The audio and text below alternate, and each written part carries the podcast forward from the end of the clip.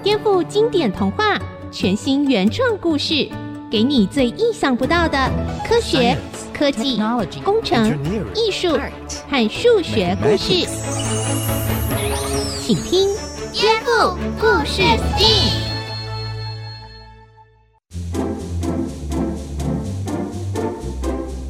各位大朋友、小朋友好，欢迎收听《颠覆故事 STEAM》。今天呢，我们要来听一个故事哦，叫做《蝙蝠是鸟还是鼠》。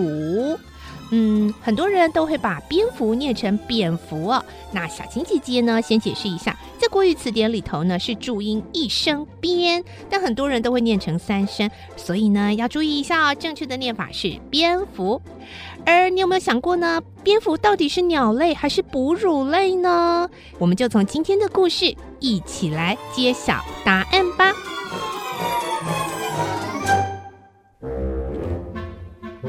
小青姐姐，你知道今天我们班发生一件事哦？什么事呢？小田，我们班有同学在打扫时间，在教室窗户旁边发现一只受伤的蝙蝠，他想要带回去照顾，但是被老师骂，说蝙蝠是不好的动物，还会让人生病。嗯，可能是最近因为新冠肺炎疫情的关系，有人猜测病毒的来源就是蝙蝠，所以才让老师有点担心吧。其实啊，许多野生动物体内都有人类没有的病毒哦。只要小心一点，不要乱摸，以免被咬伤，或者不小心摸到之后好好洗手，应该不会有危险的。那只蝙蝠好小，好可爱哦，真的会让人感染病毒吗？你觉得它很可爱，还真是很特别耶。很多人都不喜欢蝙蝠哦，看到蝙蝠就会联想到吸血鬼那些恐怖片的情节，甚至很久以前，从古希腊时代流传的《伊索寓言》有一个故事啊，就把蝙蝠贴上很不好的标签哦。是什么故事啊？很久很久以前呐，天上飞的鸟类和陆地上行走的野兽，也就是走兽，常常看对方不顺眼。经常打来打去。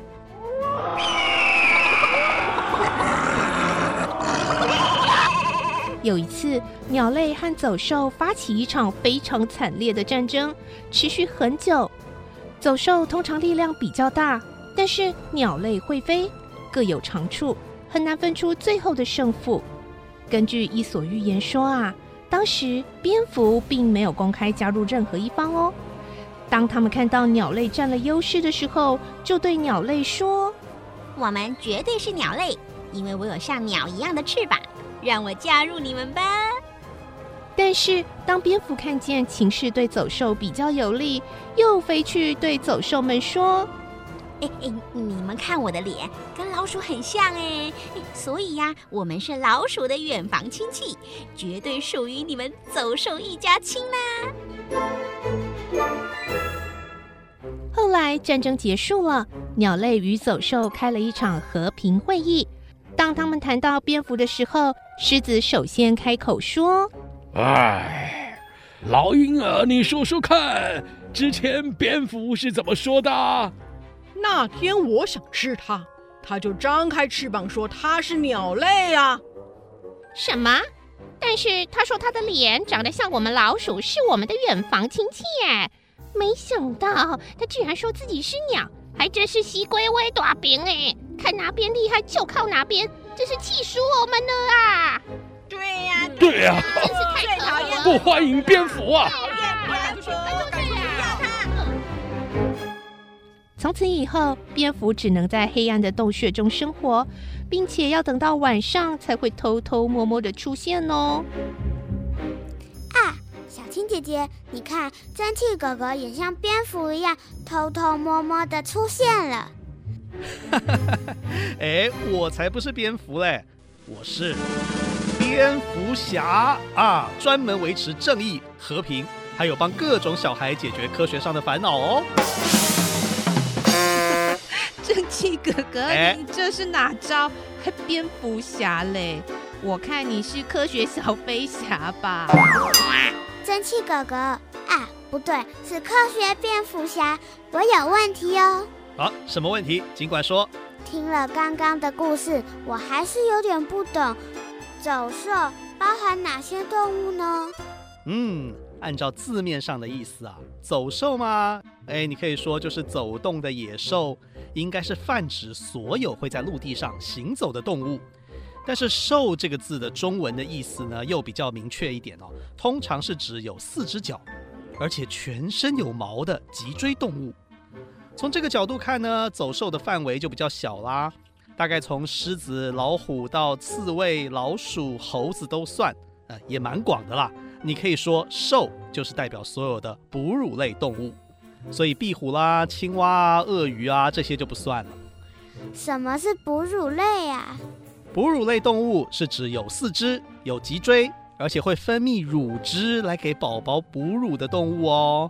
啊，刚刚说啦，啊，像是猴子啊，啊，人也算哦，还有大象啊、长颈鹿啊、狮子、老虎、花豹、兔子、老鼠，哇，好多数不完呢。啊，这么多，啊，都算是哺乳类。呃，那你说什么不算？那比如啊，像鸟类啊，只有两只脚，而且是生蛋的。啊，你看过鸟会喂宝宝喝奶吗？没有嘛，对不对？啊，所以呢，这种就跟哺乳类不一样，也就是不是我们今天所说的走兽。那个鸟啊，跟哺乳类动物是不同的生物哦。那我知道了，蝙蝠应该是鸟类，因为它有两个翅膀，两只脚。不是哦，其实蝙蝠啊也跟我们一样有四只哦，只是其中的两只看起来很像翅膀而已。小田啊，你之后如果仔细观察那个蝙蝠，其实蝙蝠的翅膀上有一根根的支架，那其实就是手，而且在末端还可以看见爪子哦。哦，所以蝙蝠其实是属于走兽，不是鸟类喽。别急，等等我再揭晓答案。刚刚啊，我偷听到你们讲的故事，我身为科学蝙蝠侠，对于我的同胞蝙蝠呢，被人类误会了好几千年。感到相当同情呢，所以啊，为了正义与和平，我决定来讲个颠覆版，里面也会提到蝙蝠身世的真相哦。耶，又有超扯的故事可以听喽！依我们的经验啊，超扯的故事中也会超有哈闷的啦。小朋友，你也跟小田一样想知道蝙蝠的秘密吗？我们先休息一下，等等再听蒸汽哥哥怎么恶搞《伊索寓言》的蝙蝠故事吧。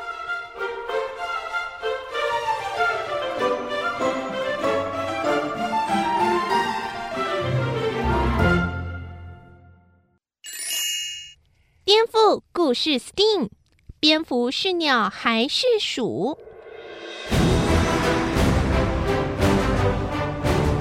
几千年后。进入科技时代，鸟类跟走兽又再度的宣战。这一次啊，他们懂得更多现代科学，所以战术也有点改变哦。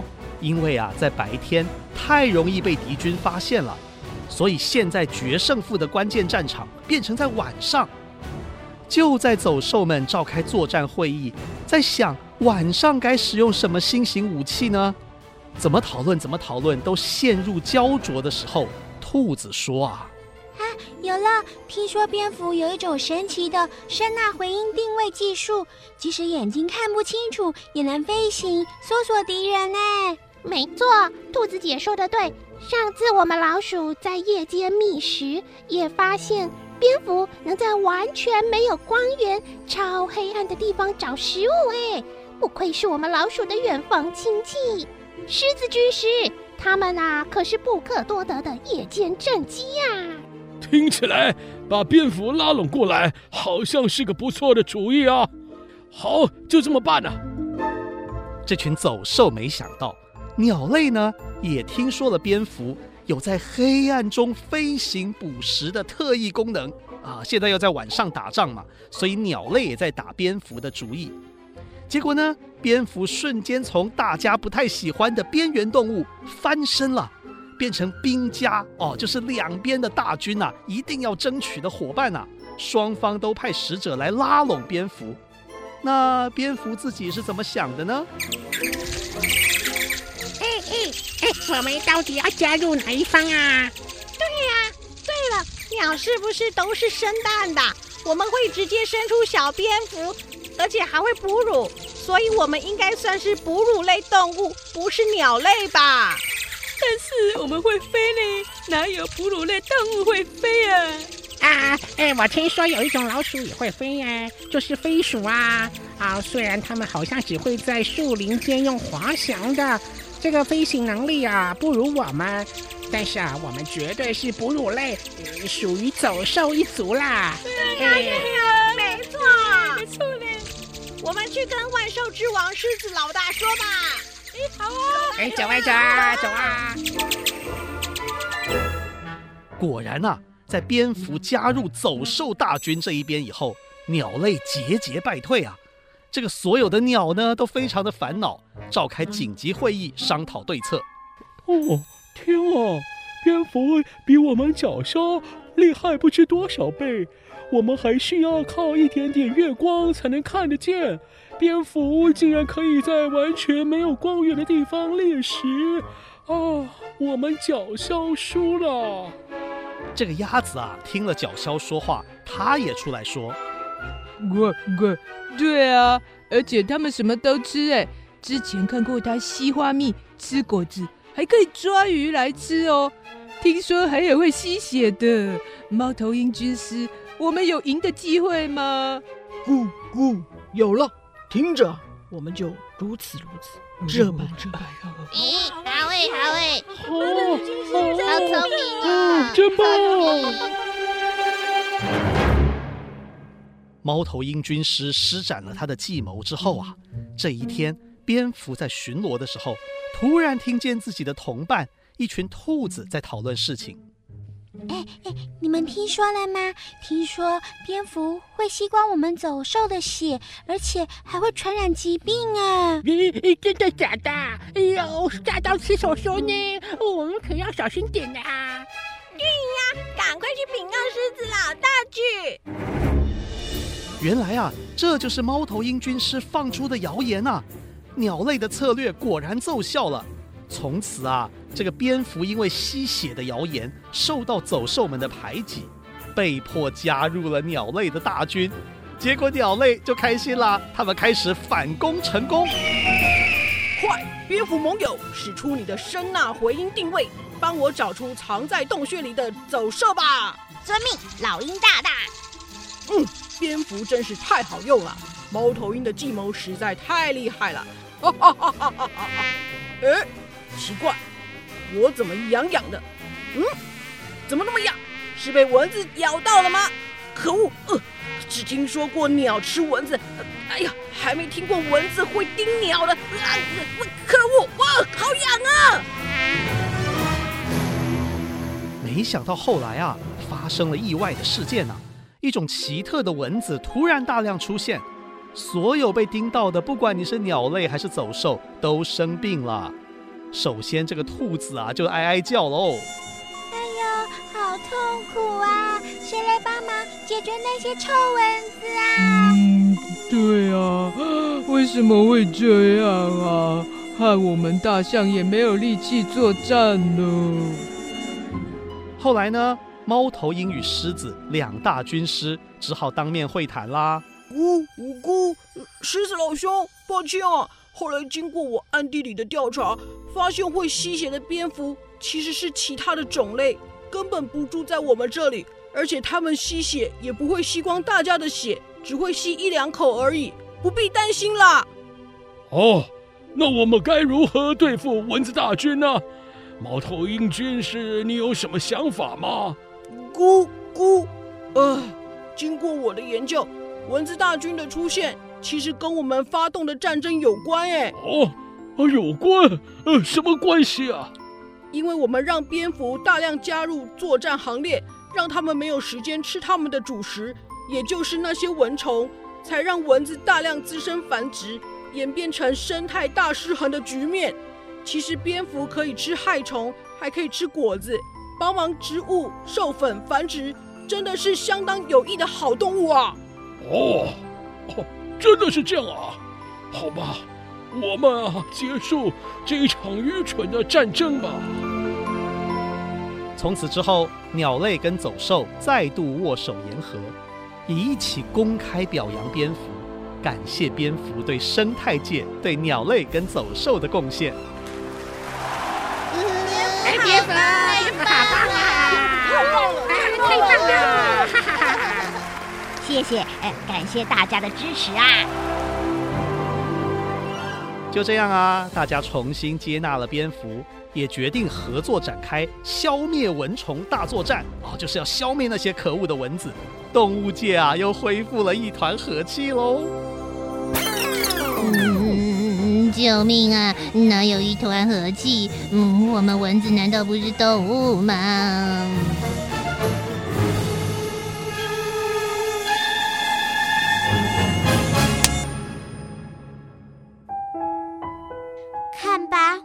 说蝙蝠是可爱的好动物吧。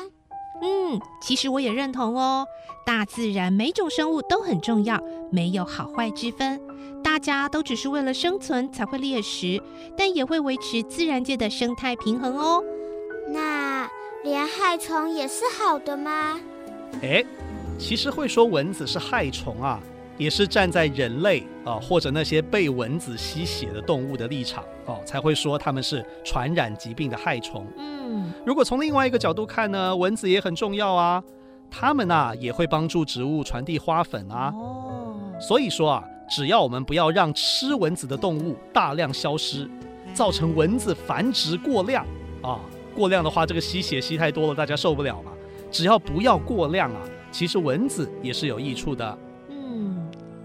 对了，蒸汽哥哥，嗯，刚刚你的颠覆版的故事中说到，蝙蝠会用声纳定位，什么是声纳定位啊？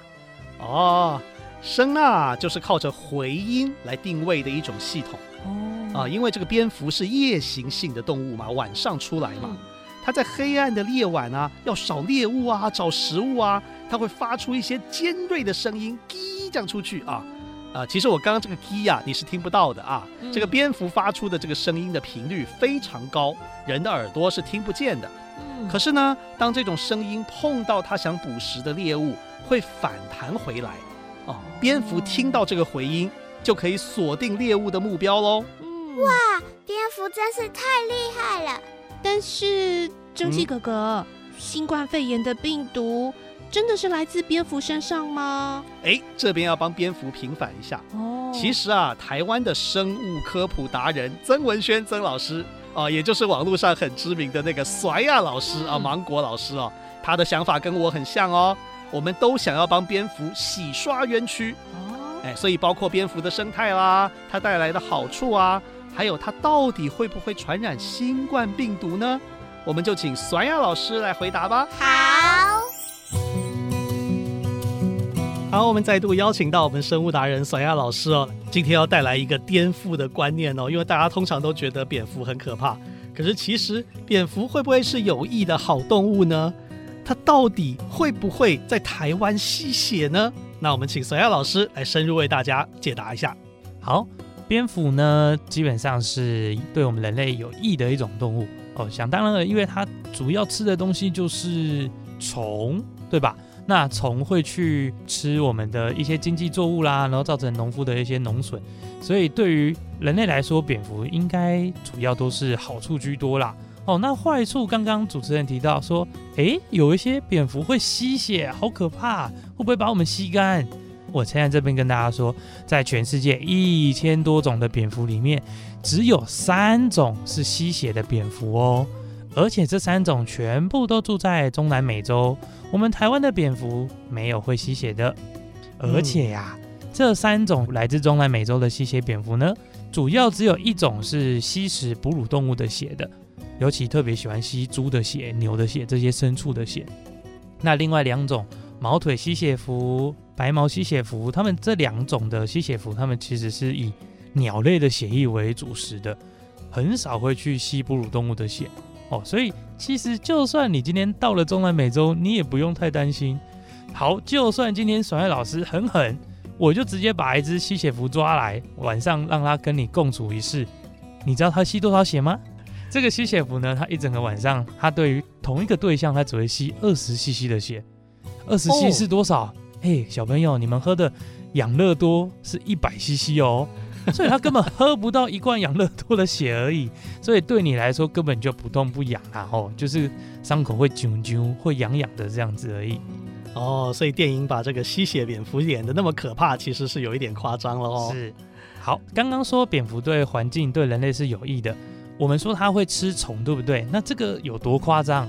美国有科学家计算过，一整年下来，如果我们今天在这一块玉米田晚上都罩上一个罩子，不要让蝙蝠进来，白天再把罩子打开，那我们发现这个玉米田会受到一种害虫的影响。那有蝙蝠跟没蝙蝠的情况之下，竟然会差了五十六 percent 这么多，这个害虫的损伤背后去计算了一下经济的价值，竟然差了台币三百多亿哦！哇哦！所以有没有蝙蝠真的差很多哦？你不要想说哦，反正长得脏脏丑丑的，没有，人家的贡献非常的大哦。甚至美国的一个新墨西哥州，他们去计算晚上的一个族群的蝙蝠，他们吃下的蚊子一整天一天而已哦。一天下来，竟然可以吃下二十五只大象这么重的蚊子，哎，哇，那很夸张哎！一个晚上，哎，如果那一个晚上蝙蝠全部都休息罢工，天哪，那会有多少的蚊子白天继续缠绕着你，然后传播一些登革热啊、日本脑炎啊这些疾病哦。所以从哪一个面向来看，蝙蝠对我们人类来说都是好处多多的。嗯，哦，可是最近有一个。大家可能对蝙蝠印象比较差一点，就是说呢，以这个新冠肺炎为例哦，是啊、呃，有人说，哎，蝙蝠的错啊，对不对啊？这个把罪都怪到他的头上，那这件事情要怎么解释呢？好，这个实在是很为蝙蝠叫屈，很冤枉啦哦。呃，随着我们人类对于环境的开发，我们势必会跟更多的野生动物不断的短兵相接。那大部分的人类表现的都没有很好，我们没有学习去尊重这些动物，甚至。只要一遇到这些人畜共通的疾病，我们的一些相关的媒体很喜欢帮我们去抓凶手。嗯，但抓凶手这件事情，很多都是在还没有非常十足的科学证据之下，就把这个凶手拱出台面。可是如果你从科学的角度去看，你仔细的去分析，你就发现，诶，其实他可能只是个代罪羔羊。以我们新冠肺炎跟蝙蝠的例子来说好了。我们前一阵子都会有很多研究说，哎，新冠肺炎很有可能就是中国那边和有一些人和去食用了这些蝙蝠，结果导致了这些病毒就被蔓延开来。好，这是只是一个说法，但是如果我们从基因上面，从一些科学的证据上去分析的话，蝙蝠的身上确实也有冠状病毒。那我们把蝙蝠身上的冠状病毒的基因取出来。跟我们现在新冠肺炎感染人类的这个病毒的基因也取出来去比对，嗯，好像很像，但是那个很像有多像呢？嗯，他们这两种只差了百分之三点六，也就是他们有九十六点四 percent 的基因序列是一模一样的，好像蛮像的，哎，很像很像，对不对？所以很多人就说啊，你一定就是蝙蝠，就是你害的。好，但是各位知道人类跟黑猩猩的基因序列只差多少吗？嗯，多少？我们人类跟黑猩猩长得那么不一样，对不对？可是人类跟黑猩猩，我们的基因序列只差了百分之一，哈，所以我们跟黑猩猩有百分之九十九的基因序列是一模一样的哦。可是刚刚我讲的蝙蝠身上的冠状病毒的序列，跟感染人类的新冠肺炎的病毒序列差了百分之三点六。哦，从这个角度来看，就其实是差蛮远，其实很远。所以比较更有可能的情况是。哎，确实，蝙蝠也染上了冠状肺炎，只是他们因为生理的一些特性的关系，他们不容易发病。嗯，可能中间经过了不知道哪些的中间宿主，目前我们还没有找到，也就是可能某一种野生动物不小心被蝙蝠感染到了，哦，从蝙蝠的身上的病毒传染到这个中间宿主上面，中间宿主不知道又传了几种不同的中间宿主，那直到某一天人类意外的跟这只中间宿主有接触，结果就意外的到了人类身上。所以确实是跟蝙蝠有关系，但是蝙蝠绝对不是那一个凶手。为什么老师这么肯定呢？是因为其实我们台湾也有类似的冠状病毒在蝙蝠身上的研究，比如说二零零三年，对不对？SARS 的时候，那时候也是蝙蝠被当做始作俑者。嗯，那其实类似的这些冠状病毒，我们在台湾的蝙蝠上面，诶，都有找到。比如说鼬鼻蝠，比如说中头蝠上面都有这些 SARS 或是 MERS 的病毒。好，可是这些病毒仔细去跟感染人类的 SARS 跟 MERS 病毒序列去比较的话，诶，他们的基因差异差了十五 percent。所以按照我们的科学上的逻辑来看，这些在台湾有染上这个冠状病毒的这些蝙蝠呢，是不可能从蝙蝠身上传染到人类的，因为他们的基因差太远了。就算这个病毒直接打到你的身体里面，哦，虽然这么做不对啦，哦，就算直接打到你的身体里面，病毒它没办法辨识人类身上的那个锁，所以它根本就进不去。哦，所以其实我们懂得这些知识之后呢，你就可以仔细的去想一想，是不是我们误会了蝙蝠什么事情？再加上蝙蝠对我们人类帮助那么多，哦，像我们的经济作物，哦，像这些种种的事情。那在知道这些知识之后，我们是不是能换一个角度来面对蝙蝠，进而去守护它呢？好，这就是每一位小朋友今天甩鸭老师可以带给你的一个很重要的课题。好，谢谢甩鸭老师。本节目由文化部影视及流行音乐产业局补助制播。